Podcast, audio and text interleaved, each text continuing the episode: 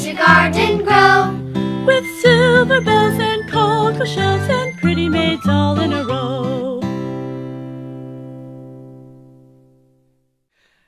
After hearing that the children were going to King Cole's birthday party, Mary Mary gave them a most beautiful bouquet of flowers, just the thing for a king. And they rolled on down the coast road toward London town until they came to the top of a hill where they could see the ocean. Do you see what I see? It looks like three men bobbing in a tub.